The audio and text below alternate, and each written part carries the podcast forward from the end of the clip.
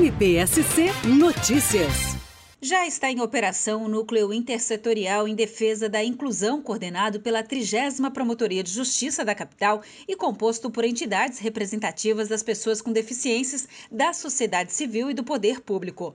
Quem dá mais detalhes é o promotor de justiça Daniel Paladino. O evento contou com um quórum bastante expressivo, é, principalmente dos destinatários da ação desse núcleo intersetorial em defesa da inclusão, que são as associações, entidades que representam as pessoas com deficiência, pessoas de baixa visão, pessoas com baixa acuidade auditiva, pessoas com síndrome de Down, pessoas cadeirantes, ou seja, um grupo bastante amplo, bastante vasto, que veio uh, representado hoje aqui pelas associações entidades.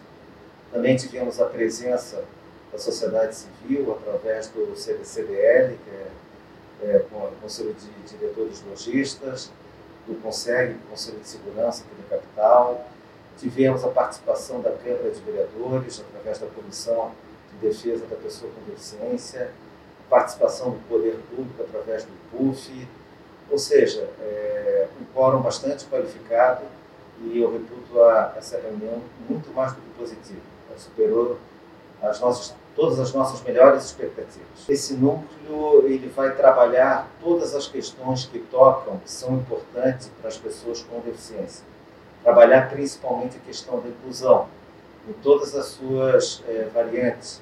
Inclusão no mercado de trabalho, inclusão na acessibilidade, na mobilidade, na geração de oportunidades, respeitando as individualidades e as especificidades de cada comunidade, a comunidade dos surdos, dos cegos, dos autistas, mas trabalhando sempre em forma de aliança, trabalhando de forma coletiva, em conjunto.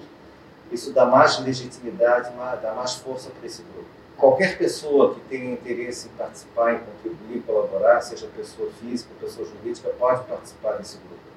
Nós temos vários canais onde nós divulgamos nosso trabalho, seja no Instagram, no WhatsApp, também por e-mail.